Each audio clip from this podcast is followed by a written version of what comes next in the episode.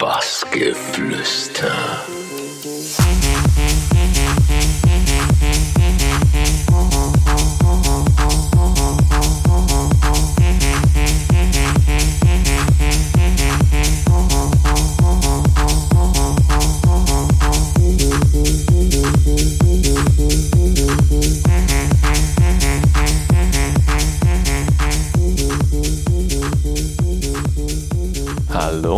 Michael Klein. Ähm, freue mich sehr, dass ich gerade das Interview mit Bassgeflüster hatte. Ähm, haben ein bisschen über meinen Werdegang gesprochen, vom Klavierspielen über Transfeierei, Ausgehen im Cocoon bis äh, zum Feiern mit Sven Feth in London. Ähm, Podcast ist jetzt draußen, hört rein. Bis bald.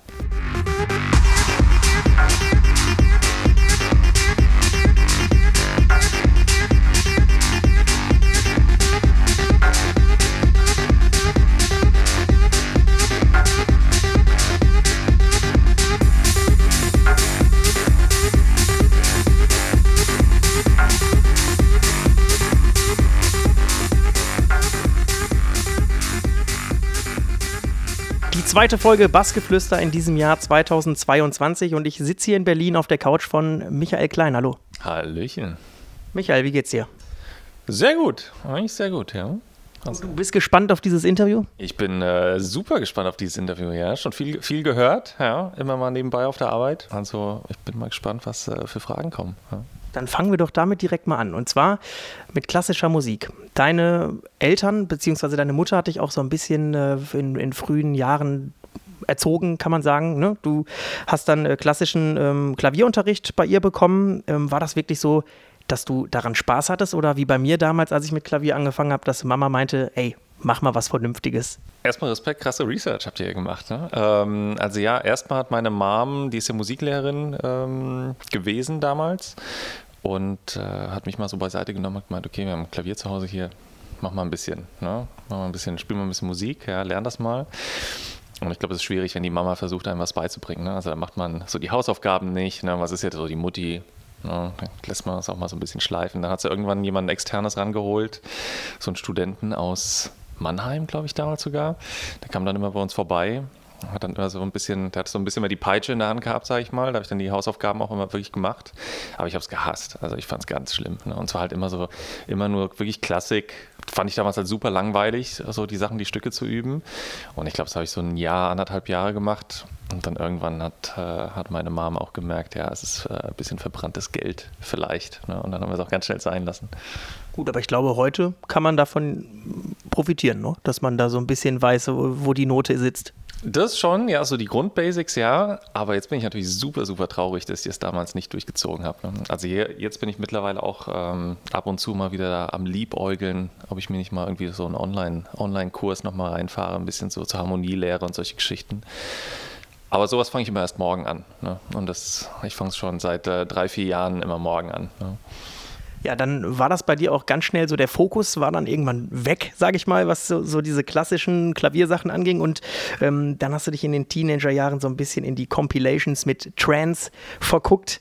Kannst du dich da noch erinnern, wie das war, als du plötzlich da so eine, so eine CD in der Hand hattest und dir gedacht hast, was ist das denn? Richtig, ja, klar. Also damals, ähm, mit wem ging es denn los? Mit Tiesto ging es, glaube ich, los damals. Ne? Also Tiesto, Tiesto spielen sehen, ich glaube, irgendwo in, irgendwo in den Niederlanden, Tiesto ein Konzert, so 20.000 Leute. Und da dachte ich, oh krass, also da ist ein Typ, der spielt irgendwie Mucke von anderen Leuten. Hier und da schiebt er mal irgendwie seine eigene Nummer dazwischen. Da kommen so viele Leute, fahren sich das rein und war aber richtig gut produziert. Fand die Nummern auch sehr interessant. Also war jetzt nicht so das Kommerz-Transige, was man jetzt heute so als Trance kennt, würde ich sagen. Und ähm, ja, dann bin ich auch relativ, relativ schnell dann ins DJing gekommen. Auch dann eher so die transigere Schiene, dann angefangen auszugehen. Talla 2XLC aus Frankfurt, ne, in den Techno-Club gegangen. Ähm, volles Programm, Schlaghose gehabt, ne, Tanktop mit Tribal. Ne, also schon das Outfit natürlich auch am Start gewesen. Also so wie gerade, die Hörer sehen es äh, gerade nicht, aber genau dasselbe hast du. Richtig, also das ist eigentlich so mein Lieblings-Tribal-Tanktop ähm, und halt hier die weite, die weite Neon-Schlaghose ähm, muss halt sein. Ne? Ja gut, wir, wir lösen es auf. Ganz so ist es nicht. Ähm, das äh, wissen die meisten, glaube ich, auch. Ähm, dann war das auch so ein bisschen so, du hattest dann diese Trance-Zeit und dann kam aber wieder was ganz anderes. Und zwar dieser Minimal Techno, du hast gerade gesagt, du bist ausgegangen, warst im Cocoon und da hat es dich so richtig, also das ist ja immer noch was, was dich ja heute quasi noch beschäftigt. Erzähl uns, was dieser Moment da mit dir gemacht hat, als du da reinkamst. Also genau, vorher habe ich halt wirklich Hardcore, Hardcore Trance gehört, ähm, fand aber eigentlich schon immer so diese etwas minim minimalistischeren, perkussiveren äh, Trance immer ein bisschen interessanter. Und dann halt eben, hat er eben der Cocoon Club aufgemacht in Frankfurt, also so 20 Minuten mit dem Auto von, von dem Ort Gelnhausen, äh, wo meine Eltern wohnen, wo ich früher gelebt habe äh, oder gewohnt habe. Und ja, das erste, da, erste Mal da reingekommen, ich glaube Sven war sogar gerade am Auflegen an dem Abend. Da lief, was lief denn da?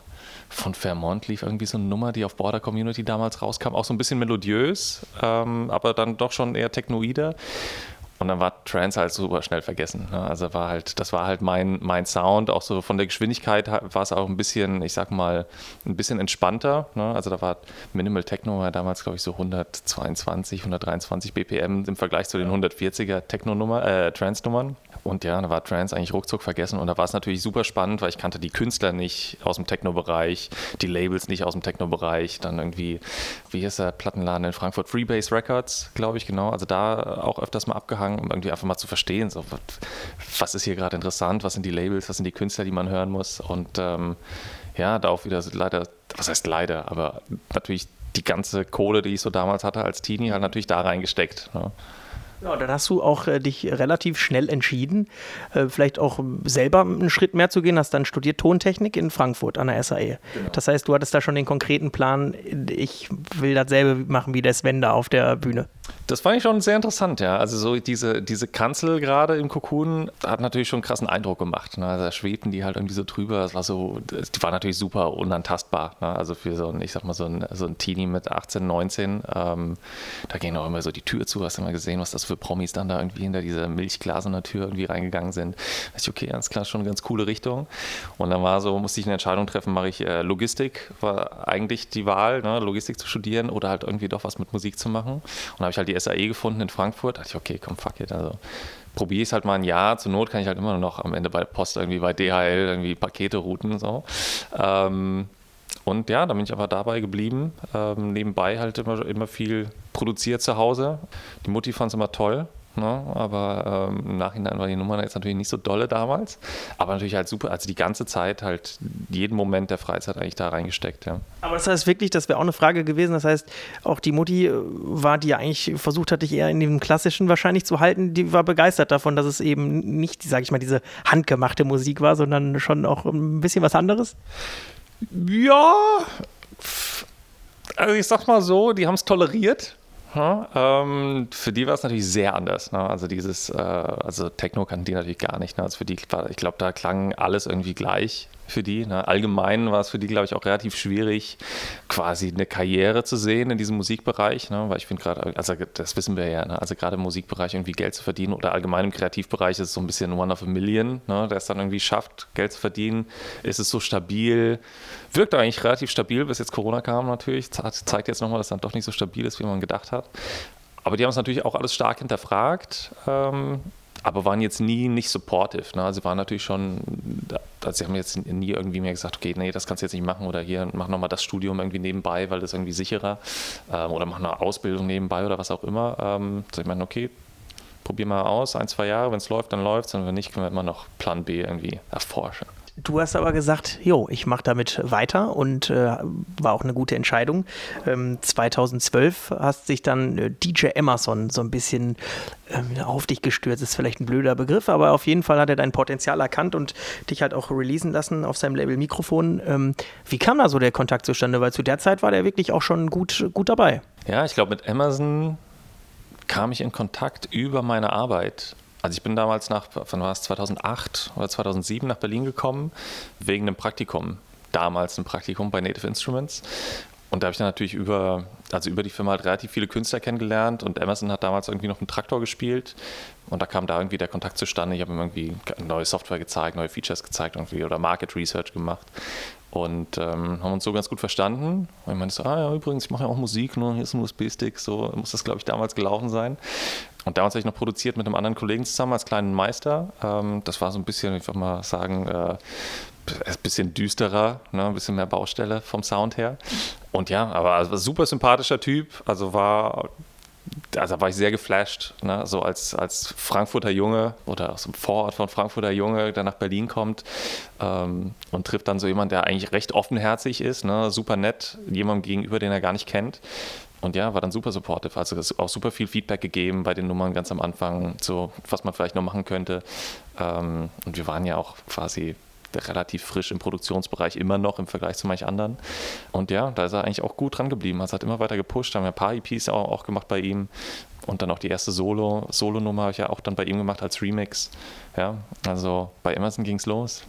Ja, und bei dir ja auch. Also ähm, du hast gerade schon so ein bisschen gesagt, wie da so der Kontakt zustande kam. Ähm, darüber kamen auch noch andere Kontakte. Deshalb wollen wir das Thema jetzt auch mal eben aufgreifen. Du hast gerade gesagt, äh, Native Instruments arbeitest du äh, Senior Designer und hast sogar auch an, an tollen Produkten mitgearbeitet, wenn ich es richtig recherchiert habe. Ich habe nämlich keine Ahnung von Technik, deshalb der Control X1 und der Control S8. Viele werden jetzt gerade hier zuhören und sagen so, oh mein Gott, ehrlich, ähm, was genau äh, machst du da? Oder was hast du da gemacht? Machst du es überhaupt noch?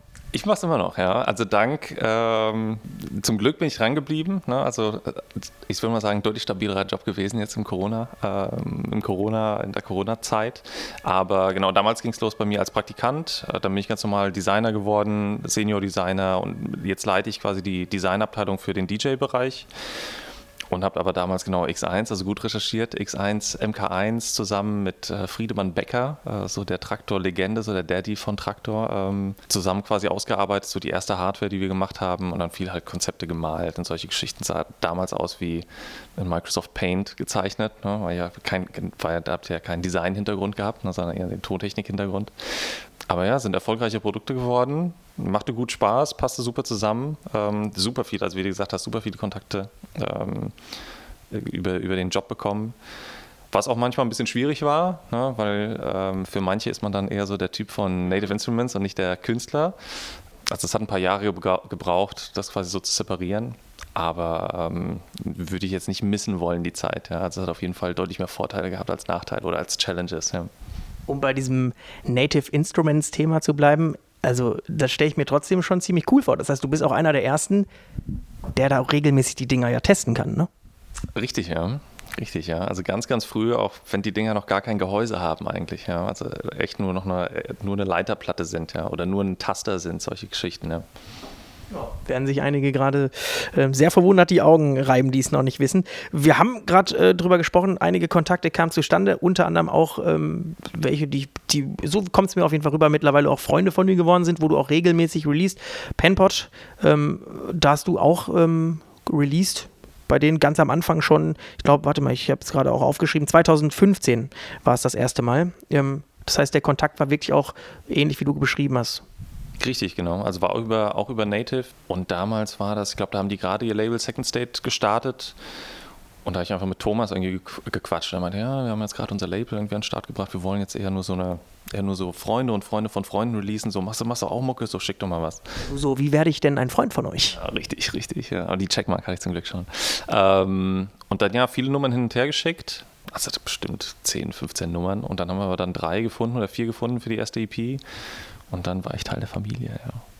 ja. Und bis es auch immer noch geblieben. Also ein Label, was dir zumindest auch sehr, sehr wichtig erscheint, kommt es mir vor, weil du auch regelmäßig weiter in der Release ist für dich immer noch einfach was Besonderes. Auf jeden Fall, ja. Also ich versuche versuch eigentlich gerade so bei den Labels, auf denen ich release, da muss auf jeden Fall eine Connection irgendwie da sein. Ähm, und dann release ich lieber auf weniger Labels, aber dafür ist halt so ein bisschen der Family-Vibe eher da, als irgendwie random Sachen an, an, größere Labels zu schicken, wo man aber eigentlich keine Verbindung, keine persönliche Verbindung hat. Ne? Und ähm, ja, also Second State ist immer noch, immer noch äh, eine nahe Family, würde ich sagen, ja. Und äh, wir kommen auch gleich noch auf ein anderes Label zu sprechen, was du ähm, auch sehr, sehr feierst, da bin ich mir sicher. Ähm, vorher will ich aber nochmal ähm, auch das Stadtbad in Wedding thematisieren. Das äh, muss natürlich auch in dieser Vita ähm, auftauchen. Da warst du auch regelmäßig gespielt, als du hergekommen bist. Wie bist du da, da reingekommen? Und das ist ja eine besondere Location. Ähm, vielleicht kannst du da auch nochmal sagen, was, was hast du da für Nächte einfach auch erlebt? Also Stadtbad Wedding war für mich eigentlich so der Club äh, in Berlin. Also so auch in Retrospektive kommt da echt super wenig auch noch dran, bis heute noch, leider. Einer der Betreiber oder die Freundin von dem Betreiber war eine gute Freundin aus New York von meiner Ex-Freundin. Irgendwie solche Geschichten. Ähm, und ja, und die haben dann, glaube ich, rausgefunden, dass ich auch eben am DJing bin und mich da mal eingeladen. Ähm, habe ich irgendwie einmal eine Nacht gespielt, eher so als ich spring mal ein für jemanden. Und dann wurde da relativ schnell auch was Regelmäßiges draus. Also, also Wahnsinns-Location. Man kennt es ja so aus den ersten Boiler Rooms aus Berlin. Das ist halt so genau die Location für diese Art von Musik. Ähm, also entweder in dem Boiler Room selber oder eben in dem Raum daneben, wo halt die Decken halt ich sag mal, 15 Zentimeter über deinem Kopf enden äh, oder 20 Zentimeter über deinem Kopf enden. So ein richtiger Underground-Vibe, äh, so einen richtigen Underground-Vibe hattest du dort und konntest natürlich auch, also die Leute haben halt auch die Musik angenommen, also egal was du gespielt hast, konntest richtig undergroundige Nummern fahren, ähm, lange Sets spielen, und ähm, die Leute sind einfach dort geblieben, auch weil es so weit weg war. Ne? Also musstest ja, das war ja in Wedding gewesen da musstest du halt dann halt mit der Bahn dann deine 40 Minuten irgendwie hinfahren und da gab es dann keine Alternative. Also es war jetzt nicht so, okay, ich gehe jetzt erstmal ins Stadtbad und dann gehe ich halt danach nochmal irgendwie woanders hin und machst dann so ein Clubhopping, wie man es halt gerne irgendwie innerhalb von, also im Zentrum von Berlin macht. Sondern bist halt da hingefahren, um dann auch dann erst irgendwie mittags am nächsten Tag da rauszugehen. Ja. Und äh, ja, ich fand, das war schon sehr besonders. Also Berghain ist natürlich sehr ähnlich. Ne? Also da gehen Leute auch hin und bleiben dann halt nochmal zwölf Stunden plus noch einen extra Tag dran. Wenn sie reinkommen wenn sie reinkommen. Ähm, aber ich fand so vom, vom Vibe war das schon sehr ähnlich. Also man merkte so diese Dedication der Leute, die halt dort waren. Ich glaube, ähm, liebe Hörerinnen und Hörer, ihr könnt das Gesicht von Michael Klein auch gerade nicht sehen, aber er strahlt auch und äh, es wirkt wirklich so, als wären es magische Nächte gewesen. Ja, das waren echt gute Zeiten ja, ich glaube, eine gute Zeit äh, ist für dich dann auch 2020 losgegangen, denn äh, wer vom Anfang an äh, bei diesem Interview dabei ist, der weiß, dass für dich dieser Cocoon-Moment ein ganz besonderer war und den hast du dann äh, in, in, dieser Love Story Cocoon, Michael Klein, dann auch selber veredelt. Ähm, du hast dir den, den Traum erfüllt mit Yuzu auf Cocoon Recordings. Ja, schien, schien ja für dich, glaube ich, vor einigen Jahren erstmal so der absolute Traum. Und wie kriege ich das hin und wie hast du es denn dann hinbekommen? Also war super krasser Zufall. Ähm, eigentlich war die Nummer geplant auf meinem eigenen Label, auf Blackdrop. Und war eigentlich auch schon fertig. Ne? Und die war auch schon eingeplant und beim Distributor drin. Und das Ding war eigentlich eingetütet. Ne? Und dann habe ich gedacht, okay, alles klar, die Nummer könnte auch irgendwie zu Sven passen. Und dann habe ich hier bei Man-Made Mastering bei Tim Xavier einfach eine Dubplate schneiden lassen für Sven. Ne? Weil ich wusste, er spielt ja nur Vinyl und dachte, okay, alles klar, schneide ich eine Dubplate, äh, noch den Blackdrop Stempel drauf gemacht von meinem Label und halt ähm, da an seine, an seine Demo-Adresse geschickt, wo ich dachte, okay, die landet wahrscheinlich eh irgendwie in, in so einer Black Hole ne, oder irgendwie kommt die dann in einem halben Jahr später vielleicht bei ihm an oder vielleicht hat er gar keine Zeit, die zu hören, weil ich kann mir vorstellen, bei ihm kommen wahrscheinlich irgendwie 100 Vinyls am Tag an. Ne. Und dann verging, glaube ich, eine Woche oder zwei und dann wache ich auf und das Erste, was ich mache, wenn ich aufwache, ist natürlich auf mein Handy gucken, wie so ein Idiot. Aber naja, ich gucke auf mein Handy, sehe unbekannte Nummer und hier vielen Dank für die Dubplate, geile Nummer, Greets aus London, Sven. So, boah, krass. Ähm, kann ich natürlich erstmal nicht so wirklich klar am Morgen. Ne? Ähm, aber okay, habe dann darauf geantwortet und so, ja, wie sehr ich mich freue. Und meinte so, ey, weißt du was, schick die Nummer mal hier an Edgar. Ne? Und Edgar ist halt äh, quasi der Head of Cocoon in, in Frankfurt, macht auch das Label.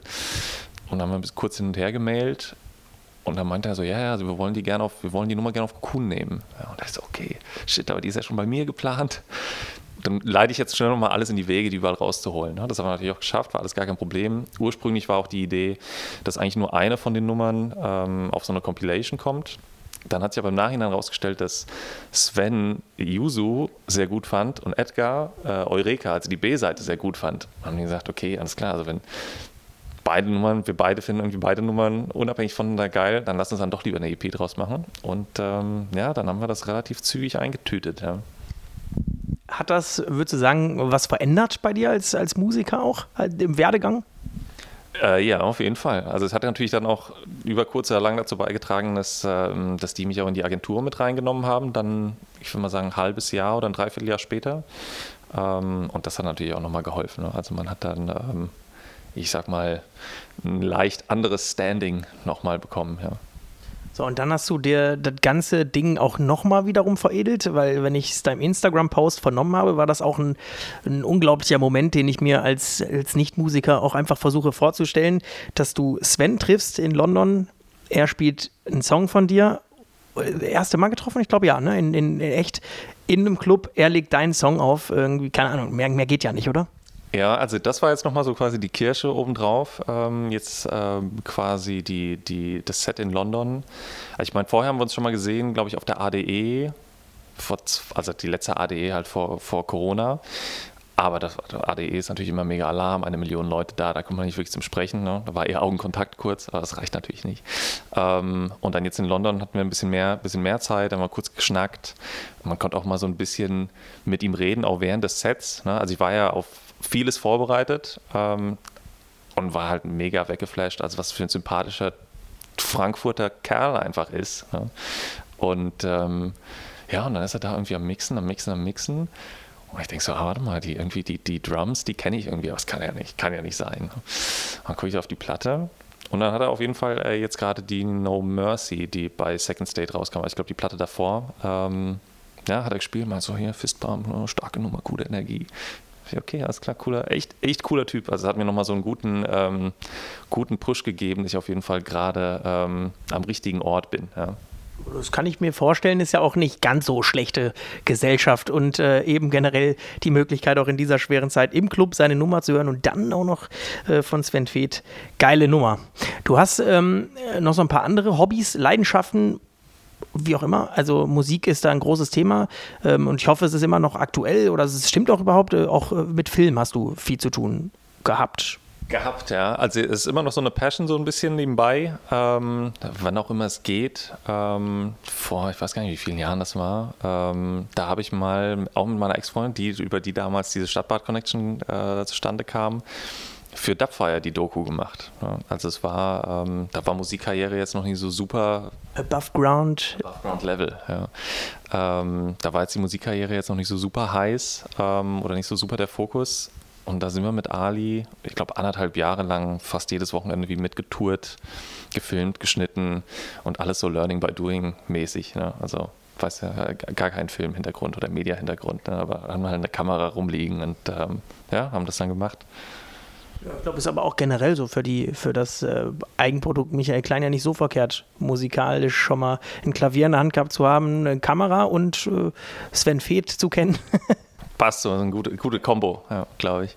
Jetzt müssen wir nur noch das Rennrad da irgendwie mit reinbekommen. Ist ja auch ein Hobby von dir. Du fährst gerne und viel Rennrad. Ich glaube, aktuell auch so viel Zeit wie, wie nie dazu, würde ich jetzt mal vermuten, durch, durch die ganzen Gigs, die wegfallen. Ähm, ja, einfach was für dich zum Ausgleich und Inspiration holen, oder? Richtig, ja. Also ist eigentlich, ich bin nie so der Sporttyp gewesen. Und ja, eigentlich habe ich immer Sport mega gehasst. Ja. Ich fand es immer mega boring. Und ähm, das Rennrad hat mich jetzt irgendwie gepackt seit kurz, kurz vor Covid. Und ich glaube auch einfach nur, weil es so ähnlich ist wie Gear kaufen und Modularsystem kaufen, weil du kannst halt immer noch mal irgendwie das upgraden, das upgraden, das bauen und die ganze Zeit daran rumschrauben und rumfummeln. Ähm, ich glaube irgendwie der Aspekt spielte da auch eine sehr wichtige Rolle. Ähm, und ja, also ist beeindruckend, wie sehr es äh, den Kopf frei macht. Ja. Ja, ich sehe auf jeden Fall dein Fahrrad hier im Hintergrund und wo du gerade geschrieben hast, Gia und weiterentwickeln. Also wenn ich meins jetzt vergleiche, dann habe ich da auf jeden Fall noch deutlich Luft nach oben, was, was Weiterentwicklung angeht. Äh, dann wollen wir noch äh, zum Ende des Interviews auch auf eine andere Thematik kommen. Ähm, 2016 hast du mal ein interessantes Zitat gesagt. Da hast du gesagt, äh, worauf ich mich wirklich sehr konzentriere, ist gesund zu essen. Ich habe es bereits geschafft, Fleisch aus meiner Ernährung zu streichen und arbeite jetzt an Milchprodukten. Aber was soll ich sagen? Ich mag Käse im Moment einfach noch zu sehr. Hast du es mittlerweile geschafft oder einfach einfach komplett alles aufgegeben. Nee, Käse ist immer noch geil, leider. Ja. Ja, Käse, Käse ist gut, äh, das gesunde, die gesunde Ernährung bleibt, der Versuch der gesunden Ernährung bleibt. Ähm, aber ja, ich glaube, Käse, Käse und Eier werde ich nie los. Ist auch, glaube ich, schwer, ne? Also im Tourleben, im normalen Alltag äh, einfach das hinzubekommen, ne? Richtig, ja. Also gerade wenn man irgendwie mal am Flughafen ist, muss halt schnell mal der Pizza Hut oder der Mac ist irgendwie, das, das muss halt, der muss halt einfach irgendwie äh, helfen, gerade wenn man mal einen Downer hat, sage ich mal, in, auf dem Energielevel. Ja. Gut, dann ist das Gute ja, dass das so oft nicht mehr vorkommt in der nächsten Zeit, weil man halt nicht mehr so viel touren kann. Äh, bedeutet auch, äh, dass du deine Zeit ganz anders einteilst. Also wahrscheinlich ein bisschen Rennrad fahren, aber auch Musik machen, nehme ich an. Das heißt, lass uns da doch jetzt nochmal ähm, zum Abschluss Teil dran haben, was wir jetzt in dem Jahr 2022 von dir erwarten können oder was vielleicht auch schon spruchreif ist. Also 22 ist jetzt äh, viel Fokus auf dem eigenen Label. Also ich habe gemerkt, ich habe jetzt so meine, meine drei, die drei, ich sag mal, Pillar. Äh, eine Second State, Cocoon und eben mein eigenes. Klar, hier und da will ich auch nochmal was, andre, was anderes machen, aber eben das eigene Label, ähm, das eigene Label aufbauen. Also ich will jetzt nicht für immer derjenige sein, der bei dem und dem Künstler auf dem Label released, sondern der halt eben sein, ähm, quasi seine eigene Plattform aufbaut und eben auch andere Künstler mit reinholen kann und äh, supporten kann. Ne? Also so wie ich damals supported wurde. Ähm, will ich auch in der Position, in der niedrigen, zwar in der kleinen und niedrigen Position, in der ich jetzt gerade bin, kann ich aber trotzdem auch wenigstens äh, hier und da mal schon mal jemandem ein bisschen Exposure geben. Ja. Also das heißt, da wird es viel auch auf deinem Label geben, da dann einfach äh, folgen. Vielleicht kannst du das auch nochmal kurz sagen, wie man das äh, findet. Das findet man am besten, äh, ich glaube, man findet eigentlich bei mir alles am besten über mein Instagram. Also das ist so mein, äh, meine Plattform, auch so für Kommunikation, wenn es darum geht, wenn irgendwie jemand was schreiben will oder Demos schicken will, ähm, am besten über, immer über Instagram. Also selbst Facebook äh, mache ich gerade einmal im Monat oder einmal im Quartal gerade auf. Das heißt, da findet man alles, alle Informationen, die man braucht. Jetzt klär uns kurz noch auf, äh, wofür stehen denn die Buchstaben? Also vielleicht liegt es auch auf der Hand und ich bin gerade zu blöd dafür, aber. BLK DRP steht für Black Drop. Ah, ja. ja. Und das Logo ist ein, äh, ein roter Drop. Wieso auch immer. Und ist es so, dass du wirklich offen bist für, für Einsendungen oder eher so, du, du bist schon sehr picky und guckst natürlich auch eher so in deinem Freundeskreis gleich rum, weil du ja auch viele Musiker als Freund hast? Nee, ich bin, ich bin schon sehr picky, also ich, weil ich versuche jetzt nicht zu viele Releases äh, zu machen im Jahr. Ich will jetzt nicht einmal die Woche oder alle zwei Wochen eine Release rausballern, aber ähm, ich bin schon offen für, für Sachen, die von außerhalb kommen. Also klar versuche ich natürlich auch über einen Freundeskreis äh, Leute reinzuholen, aber ich bin sehr offen für, für Leute, die einfach mal eine E-Mail schicken oder eine, eine, eine Message, Message auf Instagram schicken, müssen dann aber auch ein bisschen Zeit haben. Ne? Also momentan dauert es bei mir immer so ein, zwei Wochen, bis ich mal in irgendwas reinhören kann. Meistens. Ja, und in der Zeit könnt ihr euch die Zeit vertreiben und dieses Interview einfach zum Beispiel anhören, was ihr unter anderem dann auch ähm, ja, bei Sunshine Live hören könnt oder eben auf, auch auf allen Kanälen und sagen an der Stelle dann vielen Dank, Michael Klein, dass du dir die Zeit genommen hast. War ultra spannend, da einfach mal teilhaben zu dürfen von Klavieranfang bis ähm, ja, neben Sven Feth ähm, mit eigenem Song im Club ähm, oder auf dem Rennrad oder äh, was auch immer. Vielen Dank für deine Zeit. Ich danke auch. Ja. Bis bald hoffentlich.